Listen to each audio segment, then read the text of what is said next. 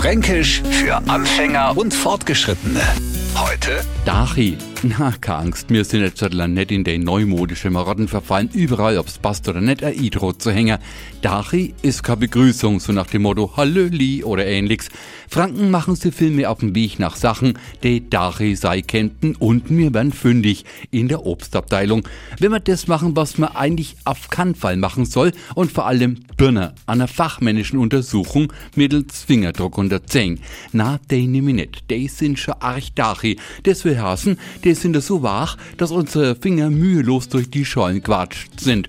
Zum Glück hat der Birn zwei Seiten und hoffentlich kommt keiner auf die blöde Idee, man mit der No Golden nach oben wieder Healing.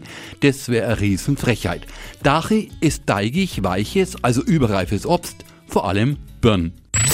Fränkisch für Anfänger und Fortgeschrittene.